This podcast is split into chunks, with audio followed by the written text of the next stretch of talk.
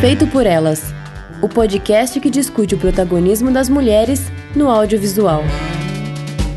Esse programa faz parte da campanha O Podcast é Delas 2019, uma iniciativa que foi criada para inserir e promover mais mulheres na mídia podcast. A campanha ocorre sempre no mês de março e essa é a sua terceira edição. Para encontrar mais podcasts participantes, procure pela hashtag O Podcast é Delas e o Podcast é Delas 2019 nas mídias sociais e sigam o arroba O Podcast é Delas. Olá, ouvintes. Eu sou Isabel Wittmann. Eu sou Stefania Amaral. Oi, oi, eu sou a Kel Gomes. E você está escutando o Feito por Elas. Então, antes da gente começar, eu só queria pedir desculpas porque eu tô meio resfriada. Então, minha voz vai estar tá um pouco alterada nessa gravação. Espero que não interfira muito na experiência de quem estiver ouvindo. E, bom, o programa de hoje é sobre a Mimi Leder, que nasceu Miriam Leder e é uma diretora e produtora estadunidense de cinema e televisão, conhecida principalmente pelos filmes de ação. Ela nasceu em Nova York em 52 e foi criada em Los Angeles. Durante a infância dela, o pai dela, que era um cineasta independente de baixo orçamento, ensinou tanto ela quanto os irmãos dela a filmar. E costumava deixar ela no cinema para assistir aos filmes mais recentes. Então ela cresceu sempre acompanhando o que estava acontecendo no cinema. Ela disse que o, um dos primeiros filmes que impactou ela foi Oito e Meio do Fellini. E ela também foi a primeira mulher aceita na AFI Conservatory, que é o conservatório, a escola de cinema, né, da Associação Americana de Cinema. E isso em 1973. Primeira mulher, década de 70. Ela estudou fotografia para cinema nessa escola, mas ela gostou de trabalhar com atores e de contar histórias.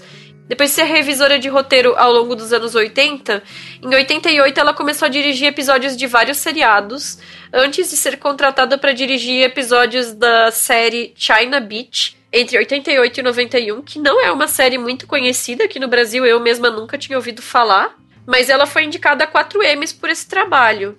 E aí, por causa do sucesso desse seriado, ela foi contratada para ser uma das principais diretoras do Plantão Médico, diz que ela usou essa experiência dela que ela já tinha com fotografia, o uso de Steadicam, para fazer cenas de ação pelos corredores do hospital e tudo. E aí ela também foi indicada quatro vezes ao Emmy por esse trabalho e ganhou uma vez. Plantão Médico foi uma, um seriado de grande sucesso, né, aqui no Brasil também, e com isso ela chamou a atenção da, do, das produtoras de cinema, né, e recebeu a oferta de dirigir o Pacificador de 97, que foi justamente também um dos primeiros filmes da transição do George Clooney do plantão médico para o cinema. E embora ele seja um filme de ação, ela vê ele como um drama. E com isso ela se tornou uma das poucas mulheres diretoras a entrar no gênero de ação. E, e, com certeza afetou a carreira dela na sequência, né? Porque ela logo dirigiu um filme que foi um grande blockbuster, Impacto Profundo, em 98, e foi chamada para dirigir Corrente do Bem em 2000, que era estrelado pelo Kevin Spacey, Ellen Hunt e Hale Joel Osment. Esse filme não teve sucesso, flopou demais nas bilheterias, recebeu uma crítica bem ruim. E isso acarretou um longo período em que ela não foi contratada para dirigir nenhum longa-metragem. Que geralmente acontece, né? Com mulheres diretoras, quando tem um trabalho de desempenho ruim uhum. na crítica ou no público, né? São colocadas na geladeira, né? Ela se sentiu punida por Hollywood e atribuiu essa reação da indústria ao fato de ela ser uma mulher. E depois disso ela começou a dirigir seriados de novo, né? Porque basicamente eram os empregos que apareciam, né? Ela dirigiu episódios de John Doe, de Lucky, de Smash, de Leftovers, enfim, de vários seriados de sucesso, assim, além de filmes feitos para TV. Em 2009, ela voltou ao cinema com O Jogo entre Ladrões, estrelado pelo Morgan Freeman e pelo Antônio Bandeiras. E agora, em 2018, ela dirigiu Suprema, que tá estreando no Brasil agora, né? Com um pouco de atraso, né? E assim, desses filmes todos dela, o único que eu já tinha assistido era Impacto Profundo, que eu tinha uma lembrança muito boa dele na época, vai ser um dos filmes que a gente vai conversar aqui na pauta de hoje, então eu não vou dizer o que, que eu achei revendo, mas assim, os demais eu assisti só agora. E eu queria saber de vocês, assim, o que vocês conheciam ou não do trabalho da Mimi Leder até o momento. É, eu tinha assistido esse Corrente do Bem numa aula, acho que de filosofia, não sei, era no colégio, assim, muito jovem. E é um filme meio bad vibe, assim, sei lá, não revi não. Mas eu tinha gostado, né? Eu gostava de tudo na época. Mentira, não gostava de tudo na época, não. Mas de filme eu era bem menos chata. Impacto Profundo eu acho que eu não tinha assistido, não gostei. Supremo eu gostei bastante. Bastante mesmo. Apesar dele ser um filme bem simples e clichê, eu achei ele bem bonitinho, bem legal. Vamos falar depois. Bom, que eu já tinha assistido Impacto Profundo e eu me lembro de ter visto O Pacificador, mas não me lembro de nada para comentar, assim. Eu lembro que foi um dos filmes de ação da época que eu assisti. E Corrente do Bem eu não vi. Gente, então, Corrente do Bem, a Stefania tinha comentado comigo que já tinha assistido. E eu até falei pra ela assim: ah, é um filme meio autoajuda, né? Porque eu lembro que na época uhum. ele foi muito comentado, assim, né? E eu não tinha visto na época. E eu achei um filme horroroso, assim. É aquele tipo de filme que usa a criancinha para te manipular emocionalmente e te fazer chorar no final, só que tu consegue ver todas as cordinhas se movimentando para tentar te fazer chorar, sabe? Das marionetes, assim. Aí tu fica assim, gente, esse filme é, é todo errado. É muito ruim, muito ruim mesmo. Eu, eu não tinha visto nenhum, né? Aí eu assisti todos agora. E, tipo, esse filme, o, o jogo Entre Ladrões, do Morgan Freeman, é só sem graça, assim, não tem nada a comentar dele. E esse O Pacificador, eu não tinha visto, mas parece que é um dos filmes mais conhecidos dela também. Que é o com o George Clooney e a Nicole Kidman, né? E, e assim, ele é um filme de ação genérico dos anos 90 com um roteiro bem capenga, desses assim de conspiração e Rússia e armas nucleares e coisas do tipo. Uhum. Um roteiro mais genérico possível. Mas eu me diverti assistindo ele, assim, tipo, George Clooney canastrão, Nicole Kidman maravilhosa. Dá para perceber que a Mimi Leder tem experiência com fotografia, porque tem umas cenas que são muito bem fotografadas, tem umas sequências que são bonitas. E é isso, assim, mas assim, por exemplo, aquela, aquela coisa dos anos 90, dos personagens pularem com, em câmera lenta com a coisa explodindo atrás, tem duas vezes nesse filme. Daquele aquele fundo verde, sabe? Bem mal feito ainda. Então, assim, se não é exatamente um filme bom, pelo menos ele é um filme divertido, sabe? Nessa vibe, assim. Tipo, vai e assiste, é um filme de ação louco. Bem, bem pipocão, assim. Total atores bacanas em algum, uma outra cena interessante. Não vou dizer assim, tipo, ai, vale a pena, vai, sabe, ver, vai mudar a sua vida, mas assim, não ofende. Os outros já são não um pouco. É bom. É, os outros já são um pouco mais no, no lado do ofensivo de ruim, assim. Bom, e já que todas nós, né, aí já, já vimos e falamos brevemente, então vamos puxar o Impacto Profundo, né, que é o primeiro, primeiro filme da nossa pauta, que é o de 98, que é sobre um cometa que se aproxima da Terra e aí os Estados Unidos e a Rússia, eles se unem para destruir esse cometa e salvar o planeta. Mas Se eles não forem bem-sucedidos, somente aqueles permitidos em abrigos sobreviverão. Eu tinha comentado que na minha memória esse filme era bom e ele saiu nessa época do final dos anos 90 em que tinha muito filme de desastre, né? Tudo era fim do mundo. Eu acho que os Estados Unidos estavam precisando arrumar um inimigo externo, né? então, criava-se muitas essas histórias de fim do mundo. E como ele saiu meio que na época do Armagedon, se comparava muito com o Armagedon. E na minha lembrança, ele é muito melhor do que Armagedon. Continuo achando ele melhor do que Armagedon, mas isso não é difícil, né? Não. Ah, gente, para, não. Armagedon tem a Liv Tyler, tem música do Aerosmith, tem o Ben Bonitão, ah, tem o Ben Bonitão, tem um monte. É, é, para, lógico que o Armagedon é melhor, nem. Mas então, é que eu acho que o Armagedon tem uma questão que é ele se preocupa em mostrar o drama do fim do mundo focado nessas, nesses indivíduos. E, tipo, ah, o romance, ah, eles vão voltar a se ver ou não, aquela coisa, né? E o impacto.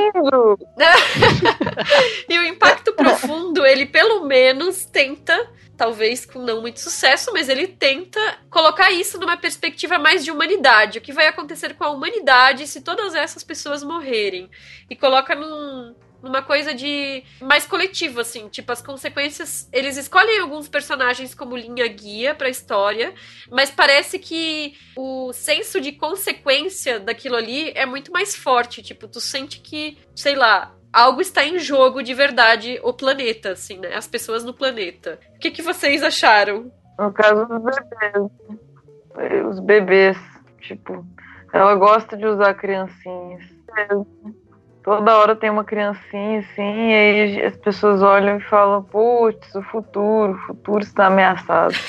Eu morri de preguiça, velho. Que filme, bocejo profundo. Meu Deus. Como foi ter chato de não, aquela menina protagonista, eu acho que eu nunca vi ela em outro filme, não sei quem é a atriz. A Lily Sobieski? Não, a, a uma mais velha. Theo Leone. A tia do Leone. Então, é, tem uma hora que ela fala um negócio que é péssimo, que é super conservador com o pai dela, tipo, você tem que voltar pra mamãe. Ela tá sozinha, ela precisa de você. Eu falei, eu não tô acreditando que eu tô vendo isso, velho. Sabe? Foi assim, experiência péssima, um dos piores filmes que eu já vi. Era uma forçação de romance, só da Magedon, mas. E o, o, casal novinho não tem nem idade pra pensar nisso. A Lili Sobieski e o, e o, e o Elijah Wood. Uhum. É repugnante, é repugnante. Eu não consigo, não consigo dar. Tem tudo que eu não gosto nesse filme. Né? Preguiça de coisa de social. Ah, fim do mundo, escambau horrível. Uma estrela.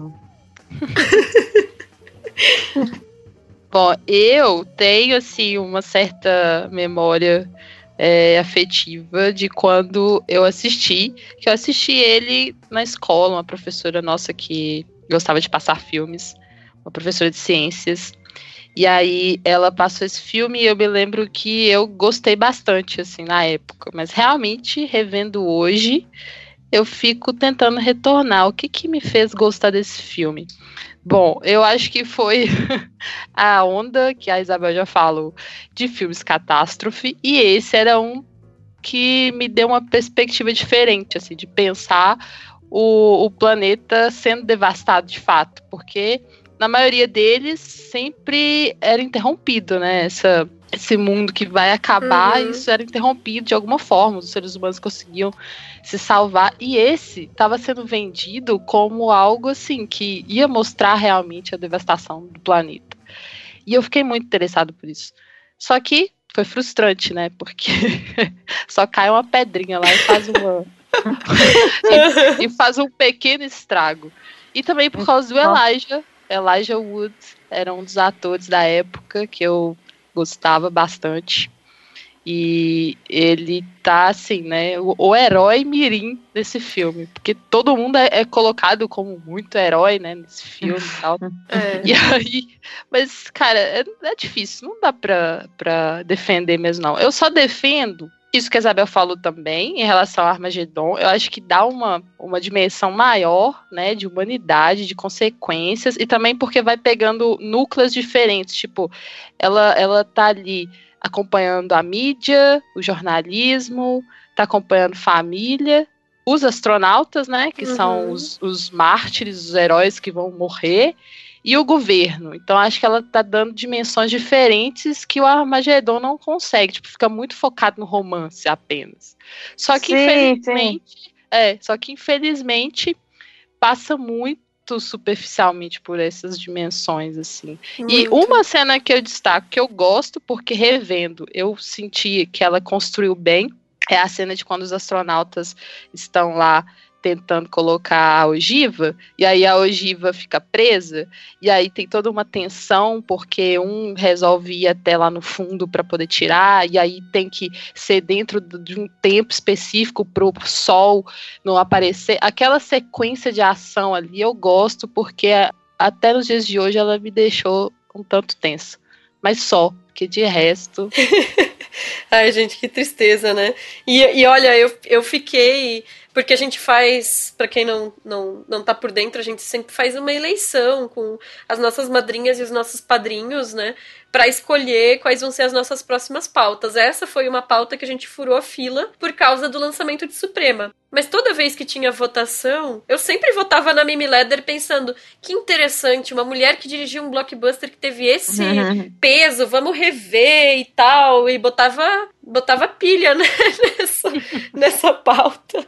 E aí estamos nessa situação aqui, né? Discutindo esse filme maravilhoso. oh, maravilha. Mas é, olha, eu vou tentar fazer o papel de defender alguns pontos para depois comentar outros, assim, né? Não tão positivos. Uhum. Em relação à trama. Essa questão dos astronautas, e de novo puxando a comparação com o Armagedon. No Armagedon também era o cometa que vinha em direção à Terra. E a trama lá, a proposta era, tipo, pegar caras especialistas em explosivos. Eu, eu não lembro se eles eram de mineração ou posto de petróleo, uma coisa assim treinar eles para ir ao espaço explodir o cometa. Gente, por que vocês não ensinam pessoas que estão acostumadas a irem para o espaço como que manuseiam explosivo? Muito mais fácil. Não faz sentido algum transformar uma pessoa mineradora ou sei lá o que num astronauta num tempo contado. Então, pelo menos aqui eu acho que faz sentido, né, o que eles estavam fazendo. Sim, sim. Tem toda a equipe já preparada, que inclusive tem mulher da equipe, o que é ótimo, né? É. Já é um detalhezinho que prestar atenção.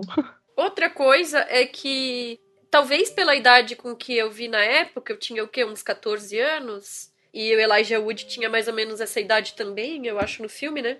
Eu acho que a gente, quando tem essa idade, se identifica muito com os personagens que também são adolescentes. E eu me recordava muito da história dele, assim, do, da narrativa que era criada em torno dele, da família dele, e eu não lembrava de absolutamente nada que envolvia a jornalista, que tem praticamente o mesmo peso que ele na história, né? Então eu acho que tem essa questão da identificação. Só que olhando agora em retrospecto, eu achei a história dele bastante desinteressante. Porque tirando o fato de que ele avistou o cometa pela primeira vez, ele não tem um desenvolvimento real, né? Mas eu fiquei pensando se por um acaso se tivesse trocado o personagem dele pela, pela personagem da Lily Sobieski, que é a amiguinha, a namoradinha dele, Uhum. se não teria sido mais interessante. Primeiro, assim, é, mudava o ponto de vista, claro, a questão de gênero, o fato de ser a menina no grupo de astronomia, que não é colocado isso um grande peso ali, mas poderia ter sido colocado. Depois que a questão familiar de, é, delas teria sido mais interessante, porque pensa, eles tiveram que casar para se salvarem naquela idade tão, tão jovem, né? Para ter a possibilidade de, de irem pro bunker juntos. O peso disso para uma menina é diferente do que o peso disso para um menino. Depois, a coisa de terem colocado nos braços dela o bebê, não sei se é irmão ou irmã dela, para que ela pudesse salvar. Então, automaticamente, você tá transformando uma, uma menina de 14 anos numa mãe em virtude do fim do mundo, assim. Então, eu acho que talvez teriam outras questões mais interessantes, mais humanas para abordar se ela talvez fosse a protagonista, mas aí eu tô entrando numa linha que é de especulação, né? E tam também porque na época eu gostava muito dela, dessa atriz. Ela também fazia o Eu Nunca Fui Beijada, com a Drew Barrymore. Uhum. E Uhum. ela também tinha um filme da Joana Dark, que ela era a Joana Dark, acho que era um filme feito pra TV. Então É ela meio sumiu, né? É. E o tanto que ela lembra Ellen Hunt? Nossa! Muito, demais. Que isso, ela lembra demais. É. Mas ela parece demais também com o Daniel Jones do Silverchair. Acho que é por isso que eu gostava dela. É a cara do vocalista do Silverchair. Aí eu ficava, tipo, apaixonada, assim, com ela. Igual eu era por ele. Mas o Joana Dark é muito bom mesmo, esse que ela fez. Eu não É sei melhor se é do bom, que o porque eu outro, só vi a- na época. Ah, mas eu amava, nossa, sério mesmo, ele é muito, muito foda. Tinha o com a Mila Jojovic, né? Isso, eu acho o com a Lili melhor. Aham. É, aí agora tem, tem essas questões que vocês mencionaram, que o filme ele é, às vezes, muito conservador. E eu acho que ele não é só conservador, como ele é panfletário e piegas.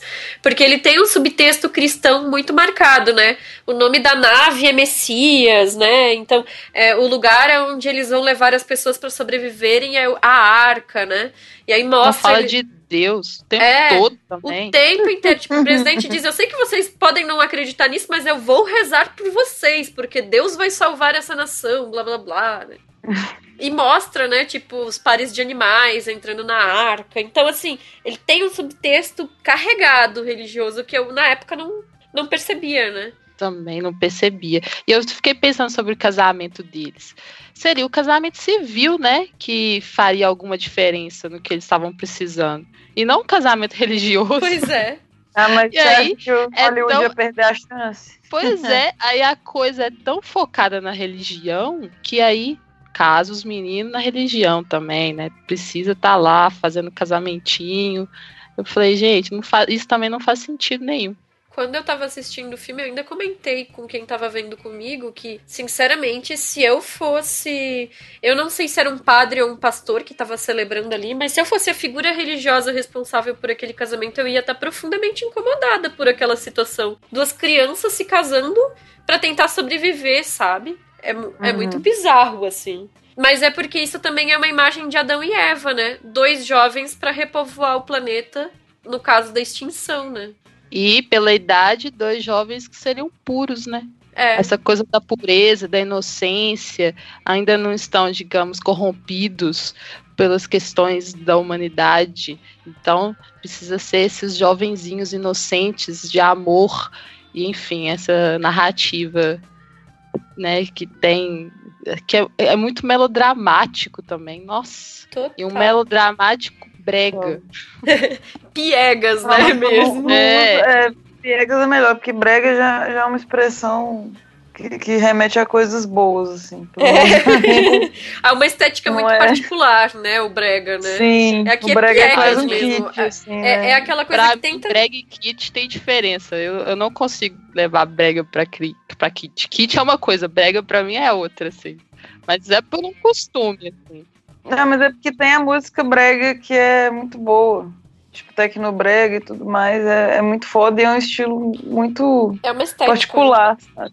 É, então, Agora- assim... Agora aqui é aquela tentativa... É, é o contrário do brega. O brega, ele, ele se assume enquanto estética, né? O kit, ele Uhum. também é uma estética assumida. Aqui ele tenta se fazer sério, bonito e, e, sei lá, emo- emocionante e, e é erra é- erra muito, assim.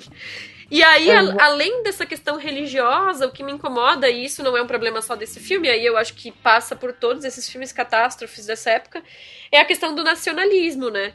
É, primeiro, assim, colocar o Morgan Freeman como presidente dos Estados Unidos pra fazer todas as narrações em off explicando o que tá acontecendo, como se aquilo fosse um documentário. Péssimo.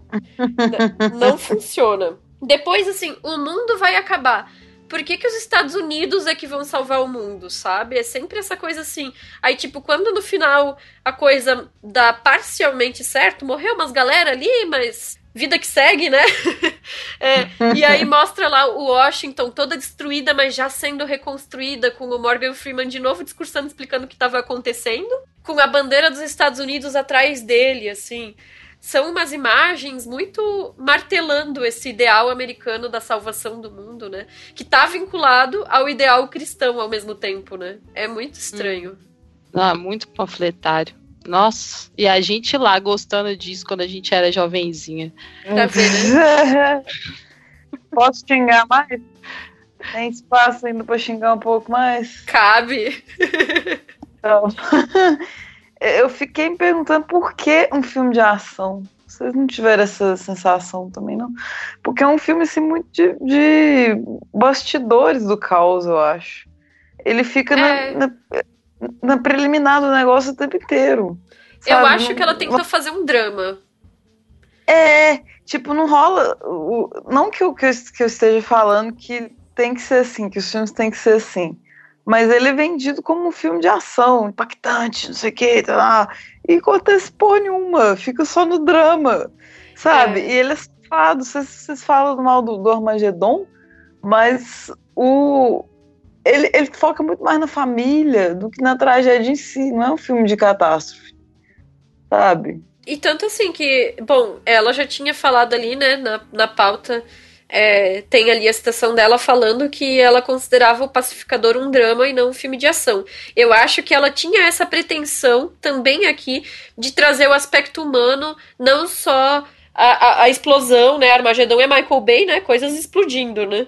E, e, mas assim, Não sei, não, porque fica acaba sendo um híbrido que não funciona. A Kel mencionou que a cena que ela gostou foi a dos astronautas tentando explodir o cometa, né? E colocando a coisa nuclear para explodir. Essa cena realmente é muito boa, essa sequência. E a outra sequência que eu achei que sobreviveu bem, apesar dos efeitos especiais não terem envelhecido bem, é a, a própria sequência do tsunami, assim, a água vindo e varrendo tudo e tal. A cena do congestionamento, aqueles carros todos parados com a água vindo para cima deles, assim. Ou seja, as partes do filme que são mais legais visualmente ou que dão uma, uma certa tensão assistindo, ainda são as cenas que são tipicamente de filme de ação. É, uhum. e que uhum. são rápidas, né? É.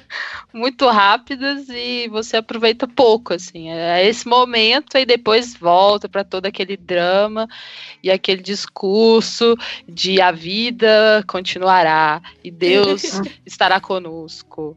Então, eu acho que ela quis focar mesmo nesse sentimentalismo de como que o ser humano é, na iminência da morte consegue resolver problemas pessoais, consegue ser amorzinho, abraçar o seu próximo. Por exemplo, tem ali a rivalidade feminina, que eu também não gosto, né? Das duas Sim. jornalistas. E aí, no final, porque tá na iminência de morrer, a, resolvem fazendo com que a, a protagonista, né? A personagem da tia, que eu esqueci o nome, é Jenny, não lembro. É Jenny Lerner. Jenny Lerner resolve é, passar para essa mulher, para essa colega de trabalho, o direito dela de, de ir lá pro bunker, assim. Então, toda aquela rivalidade que foi durante o filme inteiro, aí porque a gente vai morrer, pronto, assim se resolve. Olha como eu sou legal e você também vai me ver legal agora. Eu lembrei de ti mesmo. Porque tu sempre fala, né, que não gosta quando eles usam essa rivalidade entre as mulheres como um, um esse dispositivo narrativo, né? E no filme tem duas vezes, né? Tem essa questão das duas jornalistas e depois tem a dela com a madrasta, que é só dois anos mais velha, né? uhum. né? Exatamente. E a mulher toda, a, a madrasta, coitada, toda assim, paciente, tentando conversar, e ela, né, assim, aquela cena lá, na verdade, a gente até pode é, entender que ali não aconteceu uma comunicação porque ela estava transtornada com a informação de que o mundo ia acabar, que ela já estava né, começando a fazer o, a ligação ali. Mas mesmo assim, tipo, desde o início, né, quando se fala dessa, dessa madrasta, só fala de um jeito ruim, assim, cê, e você não tem esse outro lado, uhum. assim. Eu sempre observo isso porque eu acho que é, é aquelas coisas que ficam é, muito marcadas na nossa formação, né?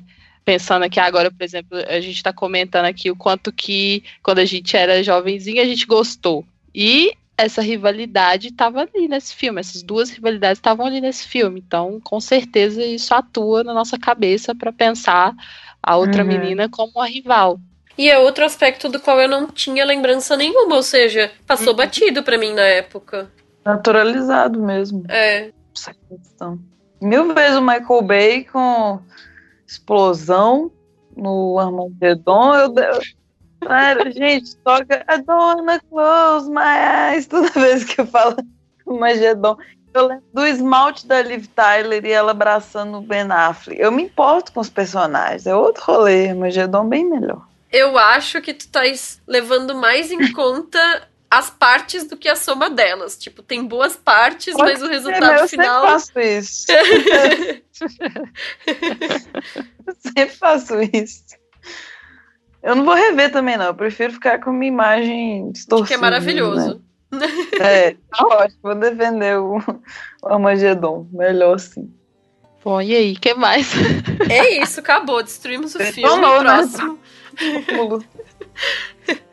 Agora pensando assim sobre esse modo dela de fazer o filme, né, que entre críticas ou elogios, né, ela mesma também fala sobre a forma como ela faz o cinema dela, né? Então ela, ela fala aqui numa entrevista dizendo que o que aprendi como jovem diretora foi deixar as coisas acontecerem. As coisas acontecem no set. Ser espontânea, estar aberta, ser colaborativa e estar aberta ao inesperado para que grandes coisas aconteçam. Você precisa aprender a confiar em seus instintos. Eu acho que eu vou pegar outra referência aqui também, porque aí dá para puxar para o Suprema. É interessante pensar nisso porque isso de é, confiar em seus instintos, porque muitas vezes essas diretoras elas são é, desafiadas em alguma medida, né? Como aconteceu com ela nesse caso quando ela dirigiu o Corrente do Bem, que ela foi para geladeira de Hollywood, né? E aí, sobre a relação dela com o feminismo, ela disse que ela foi criada como feminista como ela trabalhou muito tempo na TV também, aí ela disse assim: quando eu estava contratando mulheres nos anos 90, 80 e 90, isso era novidade. Poucas mulheres eram contratadas. Em programas em que eu era produtora executiva, eu sempre trouxe mulheres. Quando eu estava na segunda temporada de Leftovers, eu tinha uma grande lista de mulheres diretoras que eu queria contratar, e isso já na década atual, né? Mas todas estavam trabalhando. Isso foi muito empolgante para mim. Ainda é difícil, mas as coisas estão mudando. Há mais programas. Mulheres estão tendo oportunidade de dirigir e fazendo um grande trabalho. Espero que a porta permaneça aberta. Então, assim, como ela trabalhou na TV nos anos 80, 90 e agora nos anos 2010 ela tá de volta na TV, né? Ela consegue perceber como isso mudou, né? Que antes ela tinha que fazer esse esforço individual para trazer as mulheres para dirigirem episódios de seriados, quando ela era produtora executiva de alguma série, e agora ela percebe que, embora ainda seja um problema, existe mais espaço para as mulheres nos seriados, que é o que a gente comenta muitas vezes, que alguma diretora que não consegue trabalho em Hollywood começa a dirigir seriados, né? A gente tem muitos seriados hoje que são majoritariamente ou exclusivamente dirigidos por mulheres, né? E essa questão de abrir a porta e depois deixar ela aberta tem muito a ver com esse filme mais recente dela, que é o Suprema, que é um filme de, do ano passado, mas que está sendo lançado agora no Brasil, que é, é, a história ficcionalizada, né, mas baseado na história real da Ruth Bader Ginsburg, que é uma das mulheres hoje na Suprema Corte dos Estados Unidos, né? O filme é estrelado pela Felicity Jones e pelo Armie Hammer. Suspiros. suspiros. E é curioso assistir esse filme agora, porque no Oscar teve um documentário sobre ela também indicado, né? Melhor documentário, que era o RBG, dirigido pela Betsy West e pela Julie Cohen. Então, foi uma experiência interessante assistir os dois tão próximos. Eu não conhecia essa juíza antes de ter assistido esses dois filmes. E eu senti que nenhum dos dois deu conta de cobrir a figura interessante que ela é. E parece que um complementa o outro, sabe? É, fatos que estão no filme não estão no documentário e vice-versa. Oh.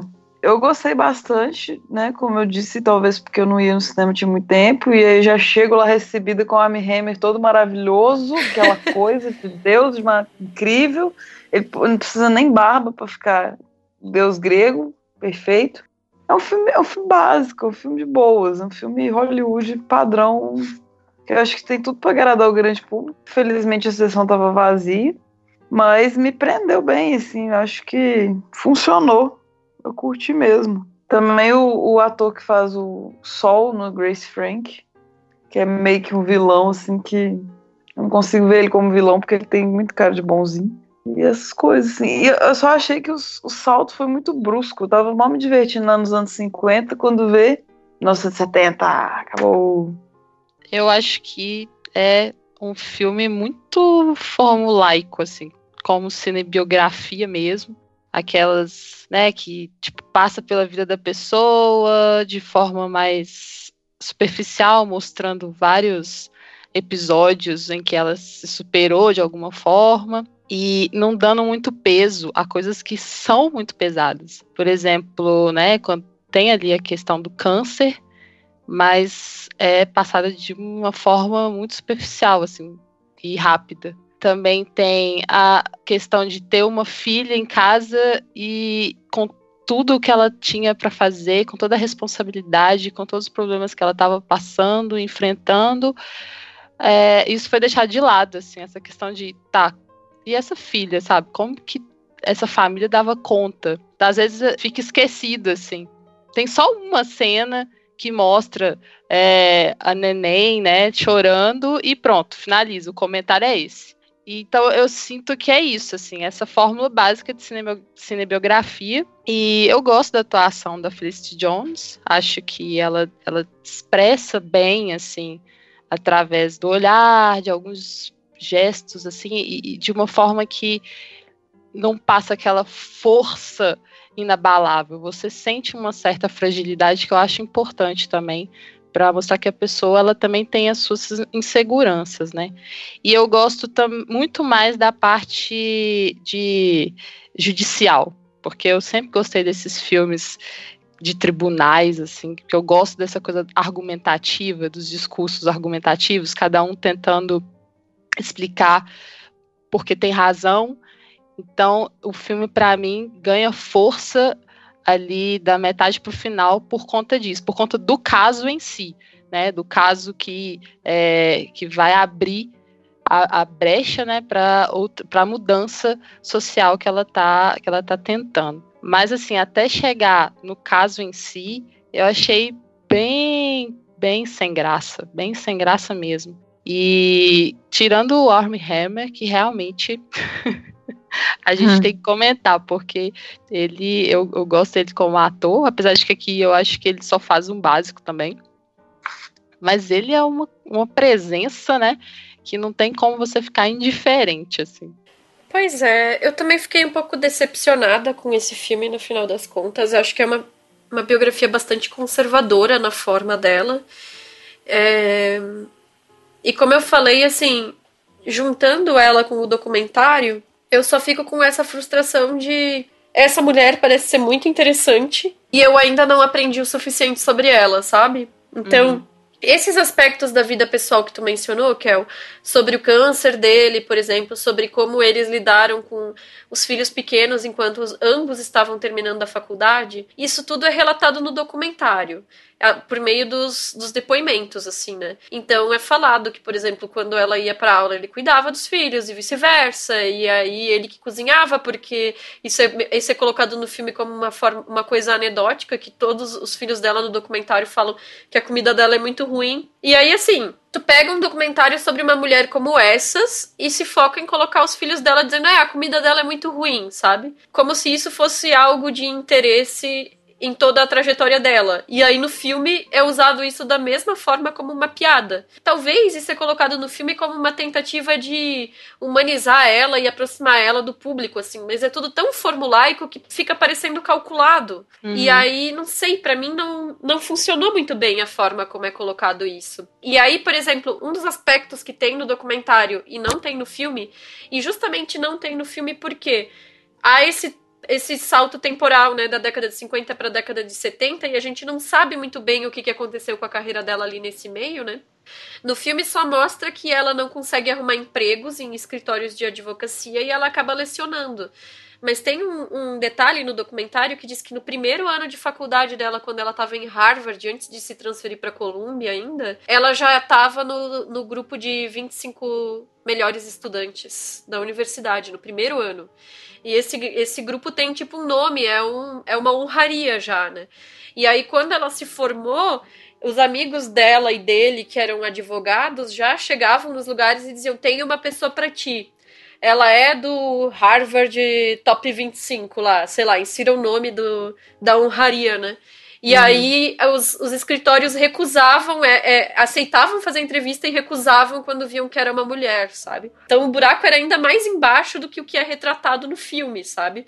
Porque o desempenho dela era ainda melhor do que o filme dá conta de, de retratar. E as negativas eram muito piores, assim. E essa questão da filha, eu achei que ficou também usado como se ela fosse a fada madrinha da narrativa, né? Assim, porque a, a, a Ruth, ela não é uma mulher. Ela, ela, ela é feminista do jeito dela. Tipo, ela, o filme mostra, ela não é a pessoa que vai pra rua fazer marcha, levantar cartaz. Ela quer mudar direto nas leis, né? E aí, para a geração mais jovem, a geração da filha dela, existe uma certa passividade nessa atitude, né? E a filha dela é usada na história, às vezes, como um fio condutor do que era o pensamento feminista contemporâneo. E ela sempre entra em cena quando é para comentar alguma coisa que a Ruth precisa mudar nas ações dela ou se adequar aos novos tempos, enfim. Acaba que a, a filha dela funciona assim: é o grilo falante dela, é a fada madrinha dela que vem para pontuar esses momentos, assim. Então, no final, eu acho que é uma construção é isso, assim, é muito formulaico nesses detalhes, sabe? E aí eu fico pensando como que o, o filme ele escolhe esse caso, né? Que é um caso emblemático da carreira dela, em que ela defendeu um homem por discriminação de gênero, né? porque os, os homens não tinham direito a receber reembolso de pensão caso eles estivessem cuidando de alguém, sendo cuidadores, por exemplo, dos pais idosos, porque isso era entendido como uma atribuição feminina. Só as mulheres ganhavam reembolso disso. E aí ela defende um cliente que está cuidando da mãe idosa. Ele nunca casou, ou seja, ele não tem uma mulher a quem delegar essa função, né? Muito bizarro, né? esse caso se tornou tão emblemático porque, ao colocar o direito dos homens como algo sendo recusado em virtude da questão de gênero, de repente os juízes passaram a dar atenção para aquela situação, né? Mas aí, como que vai deixar essa situação de corte onde as pessoas só estão discursando e falando como algo empolgante? Eu gostei de ver as encenações, mas parece que houve uma certa insegurança em relação ao peso de que, que poderia ser dado a isso dentro da própria trama, assim. Porque talvez eles não estivessem bem certos de que isso poderia ser instigante para quem estivesse assistindo. Ou é próprio da incompetência mesmo. de tipo, de não conseguir passar toda essa, essa força do que está sendo contado, né? O, é. o, roteiro, eu acho. O roteiro foi escrito por um homem, né? Deixa eu ver aqui. Sim, Daniel Stippelman. Pois é, eu fiquei pensando nisso, assim, será que se fosse um roteiro feminino a gente teria mais nuances, assim, sabe? Uhum. Um, um, peso maior? Porque eu, eu, eu, senti isso o tempo todo, assim, é como se tivesse com essa, é como você falou, essa história que eu quero saber mais, essa mulher que significa tanto, mas está me passando de uma forma muito superficial, muito básica, assim, né? Os, até os tópicos mesmo que são trabalhados assim do, do, do, feminismo são passados de uma forma muito superficial e cada hora vem um discurso, vem um discurso, vem um discurso, vem um discurso, vem um discurso, mas tudo assim muito jogado. Então eu, como eu disse, eu só empolguei mais mesmo quando ela estava para resolver esse caso, quando ela já estava ali engajada na prática, porque até então eu estava sentindo um pouco enfadonho. E eu disse que o documentário também não dá conta, porque ele fala desses aspectos da vida pessoal que eu mencionei do início da carreira dela, menciona é, esse caso e mais alguns casos, mas é, do, basicamente dos anos 90 pra cá, ele para de mencionar assim outros casos interessantes, outras coisas que ela tenha feito, assim que, que explicariam o impacto cultural que ela tem, né? E se uhum. foca no próprio impacto, porque ela hoje nos Estados Unidos, ela é uma série de memes, as pessoas fazem camisetas com ela, fazem vídeos com ela, musiquinhas, enfim. Ela virou uma figura midiática mesmo, sabe? Pop é, RBG porque são as siglas dela, né? E aí o pessoal usa por causa do Notorious Big, o, o rapper, e aí falam Notorious RBG. E aí tocam rap com ela, enfim. Assim, ela virou uma figura de peso na cultura pop. E por que ela tem esse peso na cultura pop? O que ela fez dos anos 2000 pra cá para ela ter adquirido esse status? E aí nenhum dos dois filmes dá conta. O, o, o, documentário só mostra os memes, mas não mostra por que ela virou meme, sabe? Hum, e aí entendi. gera uma certa frustração, porque talvez para as pessoas que são lá dos Estados Unidos, estadunidenses ou pessoas que residem lá, eles conhecem ela e sabem o que tá acontecendo, mas pra gente como que a gente vai entender, né? É, uhum. o, o, o, lugar dela nessa história. Porque, beleza, assim, eu consigo, por esse filme, entender o impacto que teve na própria legislação americana o fato de ela ter ganhado esse caso e que dali para frente abriu precedente para uma série de outros casos por discriminação baseada em, em gênero. Mas isso foi nos anos 70, gente. Exatamente. Mas é um recorte, assim, eu acho que é, vocês falaram em cinebiografia, mas eu não sei se eu chamaria, não. Porque a cinebiografia ela deveria pegar a vida meio que toda dela, assim, tipo, a trajetória, inclusive isso que a Isa falou, mais contemporânea. E aqui ele foi nos anos 70 mesmo, nesse caso, como exemplo, assim. Não, mas inclusive tem artigo, eu esqueci agora qual que é o lugar, que cita assim, tipo, o, o que torna uma, uma cinebiografia uma boa cinebiografia. E um dos itens é, tipo, fazer um recorte temporal adequado, porque geralmente cinebiografias que querem contar a vida inteira da pessoa acabam não conseguindo dar profundidade para ponto nenhum. Aqui eles fizeram o recorte temporal e ainda assim a gente fica com a sensação de não estar tá entendendo exatamente qual que é a questão. Eu é. achava que nem podia chamar quando era recortado assim. Eu achava que tinha que englobar mais da completa assim da história para ser uma cinebiografia mesmo. Não, pode ser só um momento temporal. É, pode, Mas eu, pode ser só recorte. Só que bem, eu achei bem montado, assim, tipo, ele dá uns toques sutis de, de algumas coisas, tipo, ela tá lá lutando por igualdade de gênero e sempre tem uma mulher que tá servindo café, sabe? Ou uma pessoa é... negra, um homem negro, geralmente também. Sim, isso também que fala, tipo, eu acho que não ignora outras questões, tipo, de, de discriminação por raça, por religião. E aquele. Adoro aquela cena que a secretária dela faz uma observação sobre a, que ela tinha datilografado, ah, mas toda hora aparece a palavra sexo porque não põe gênero. Então, me incomodou. É, eu lembrei do ser. Eu, eu, eu, fiquei incomodada porque é anacrônico, porque não se usava o termo gênero ainda. Tanto que o, o, o nome do filme é On the Basis of Sex, que é a discriminação uh -huh, baseada uh -huh. em sexo, porque na época se usava o termo sexo para a diferença socialmente construída Sim. entre masculinidades e feminilidades. Enfim, não se usava ainda o termo gênero. E aí o filme to tomou a liberdade de mudar o uso da palavra sexo por gênero e ainda colocar uma explicação no meio pra por que, que eles estavam fazendo isso. Só que não faz nem sentido.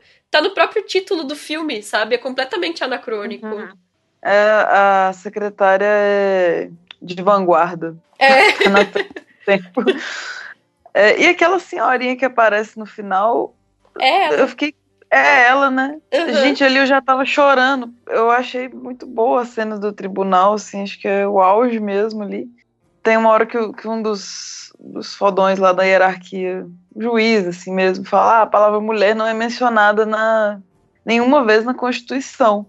Aí ela fala, nem liberdade. Aí eu já tava aos prantos já. Aí a hora que aparece, a hora que aparece aquela senhorinha que eu falo que é ela, eu queria levantar e aplaudir de pé. tipo. Eu gostei de ver ela no Foi, final também. É, eu achei bem massa, assim, o filme achei é, bom, assim, de, de escurino e tal, umas cenas. Não sei, acho que falar fotografia é meio pesado. Mas eu achei um filme harmônico, assim, saca? Eu gostei. É, eu só tiro uma estrela desse filme. Eu vou dar quatro estrelas, hein? Se vocês não gostaram, mas eu gostei bastante. Eu tiro uma porque, é, além dele ser clichêzão demais, assim, tem a, a música tosca no final. Que eu fico muito puta com isso. Isso é uma recorrência em filme hollywoodiano de colocar uma música nada a ver com nada. E isso estragou o filme para mim. Muito mesmo. Tipo, eu fiquei bem puta. Porque o filme se passa nos anos 50 e 70. E aí, de repente, eles põem uma música pop contemporânea, meio country, nada a ver. Sabe? Isso é inaceitável. Agora que a Estê falou dessa coisa do pop, agora tá fazendo até um pouco mais sentido para mim, de ela ser essa figura que tá, né, sendo meme, tá na cultura pop mesmo, talvez essa, isso explica a escolha dessa música. A ah, única... Ah, nada explica, não, não dá. Porque assim, termina com ela, com ela, termina não, com não. ela na atualidade, né? É, Aquela é, contemporânea. é ela contemporânea, apesar de não, de não narrar mas a última a última fase dela é a contemporânea. Então talvez Sim. isso seja um comentário para isso, sabe? Tipo assim, agora ela é pop. então vou ah, então botar então bota uma música da Beyoncé, sabe? Bota uma coisa mais qualquer coisa mais a Velana Del Rey, qualquer coisa. Pois é, mas eu acho Qual que é, eu acho Sabe? Eu fiquei pensando, a música realmente causa estranhamento. Agora eu fiquei pensando nisso porque o, o country, que tem um pouco de country lá, é muito pop. É tipo sertanejo nosso aqui, só que, tipo, eu acho até. Eu não gosto de sertanejo, gente. Então eu, eu vou gosto. dizer, eu acho que o country lá é, é muito melhor do que o nosso, porque lá tá mais ligado ao rock. Ah, aí... qual é? Não tem Simone de Silmar Maraíza? Como assim melhor? Não. não. eu acho que aí ela quis ligar até com isso, assim, né? Fazer essa ligação. Não sei, me veio que agora, porque realmente, quando você escuta assim, você fala, pô, terminou com essa música, que estranho. Mas Pop, pensando por esse lado do, do contemporâneo, acho Mas que é tanta isso. música pop pra tocar contemporâneo ma- mais, mais impactante, sabe? Não, não dá, não, não, não tem jeito. Agora, o título nacional eu achei sensacional, assim, a escolha do- de colocar. Achei muito bom porque é fácil de, de lembrar e aí já remete, né, a, a essa questão do, do, do tribunal. Então, assim, topzera. É, foi bom mesmo. Tem que exaltar os títulos bons brasileiros. Esse filme vai, vai concorrer ao Oscar? Vocês acham? O que vocês Ele é do ano passado. Ah, já, já é. Já foi. Já foi, já perdeu a chance, já. Perdeu o Playboy. eu imagino assim que deve ser uma porque umas tem aquelas cenas né de escadaria aquela coisa toda que acho até meio, meio clichê também mas enfim eu fico pensando nisso o peso que é você ser juiz e de repente você é juíza e chegar lá ou isso tem peso demais, cara. Eu fiquei, eu fico viajando é nisso, na história, sabe? No quanto que essa pessoa tem pra falar sobre isso. Enfim. Tô viajando já. E tem uma coisa que, pelo menos isso o documentário conseguiu deixar bem claro. Acaba que o documentário tá entrando meio na pauta assim, atravessada, né? Mas também é dirigido por mulheres, estava indicado ao Oscar, tá valendo, né? o documentário também mostra, assim, que com o passar dos anos ela foi se tornando mais à esquerda na atuação dela como juíza, porque, principalmente agora no governo Trump, porque ela viu que era necessário ela ter um posicionamento maior em relação às questões que eram apresentadas, né?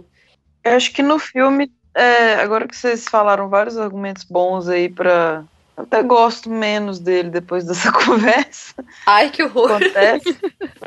Eu ainda tem um carinho que eu, que eu realmente gostei desse filme, mas é, vocês criticaram muito bem, assim, com, com pontos muito sensatos. Eu acho que não ficou realmente muito clara a trajetória dela, porque no- mais para essa cena do final, assim, é como se ela nunca tivesse nem pisado direito no, no tribunal, sabe? Fosse assim, a primeira vezona dela. Então é meio estranho, assim, tipo, parece que não valoriza tanto a hierarquia que ela conseguiu atingir, né? É, é porque, sei lá, parece que o filme foi feito pra quem já conhece, né? Uhum. E, e- e também tem isso de Hollywood sempre alterar em prol do, de uma estrutura assim, mais de, de focando em romance, focando na família e tal, e, romantizar vários pontos, não, não passar direito por eles, né? Mas mesmo assim, eu tava esperando menos, eu achei que eu ia ficar bem entediada e eu, o filme me, me, me divertiu. E manteve tenso também.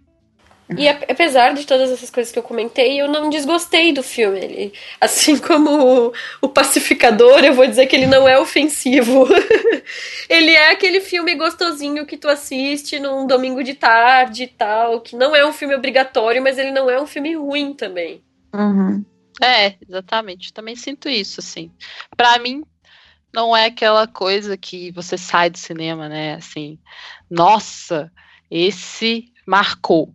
E aí a gente acaba, por não ser assim, a gente acaba observando por que não foi dessa forma. Aí você vai vendo, né? O que, que para você não, não funcionou legal, o que, que poderia ter sido diferente, enfim.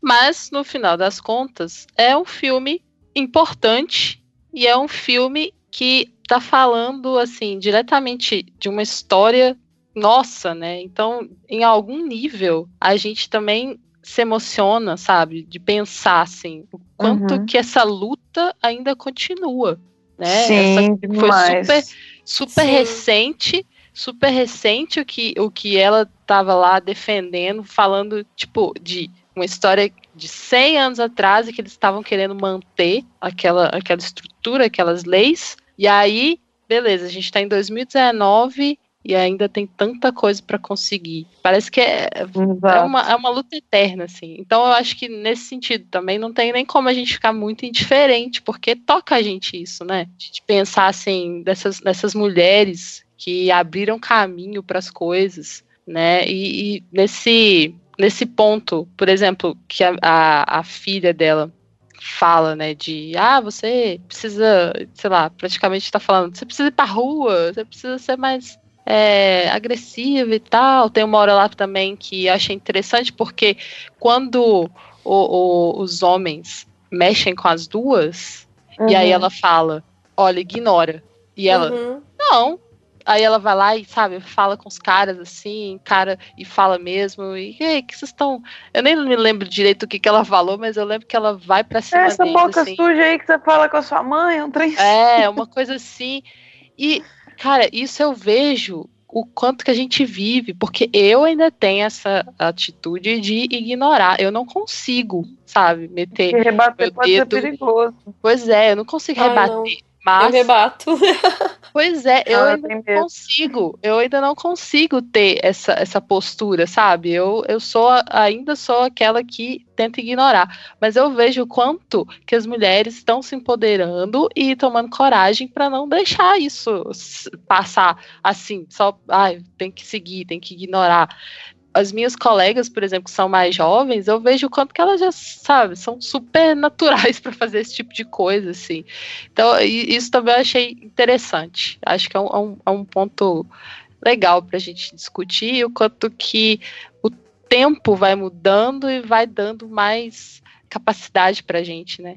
Vai dando mais autoconfiança para fazer esse tipo de coisa e aprender com as gerações que vêm aí. E no final das contas, então, a dica que a gente dá é para quem estiver nos ouvindo, de preferência, assistir Suprema no cinema, uhum. mas também ir atrás do documentário, nesse sentido de que um vai complementar o outro com informações que, né, um, um, coisas que tem um não tem no outro e vice-versa, para tentar construir um panorama um pouco melhor, mais aprofundado sobre essa personagem. E a gente torce para que talvez no futuro quem sabe, faça um outro filme ou documentário, né, sobre ela que talvez abranjam outras questões que consigam assim explicar pra gente realmente o peso dela na sociedade estadunidense, né? Yes. E será que tem livro? Deve ter. Deve ter, né? Nem ideia. Pessoal, a gente gostaria de lembrar, todos os principais filmes e as referências que a gente mencionou aqui no programa vão estar linkados no post. Para dar seu feedback, você pode deixar seu comentário no SoundCloud, no e-mail contato@feitoporelas.com.br. Vai lá no Instagram que eu faço a curadoria e os outros todos aí faz, né? O Twitter, Facebook, Letterboxd. E temos o iTunes também, que se vocês avaliarem a gente, melhora nossa visibilidade. E obrigada. Valeu, beijos. Lembrar todo mundo também que, além do site e do feed, os programas estão disponíveis no Spotify, no Deezer e no YouTube. E outra forma de nos ajudar a crescer é através do Padrim ou do Patreon. Colabora com a gente através do padrim.com.br barra feito por elas ou patreon.com barra feito por elas. Quem nos amadrinha ou a padrinha define as nossas pautas, recebe uma newsletter quinzenal da hora, que tem um conteúdo criado e curado por nós, que é um complemento ao que a gente já faz aqui. Lembrando que agora o Feito por Elas também tem um site próprio, feitoporelas.com.br. Então, tanto os podcasts como todo o conteúdo extra que a gente produz estão disponibilizados lá. E a gente também tem um grupo no Telegram onde a gente conversa principalmente sobre cinema, mas também sobre outros assuntos. O link vai estar tá na postagem. Acessa lá, conversa com a gente lá no nosso Telegram. E obrigada pela audiência e até o próximo programa. Beijo, gente. Até a próxima. Beijo. Beijo, pessoal. Valeu.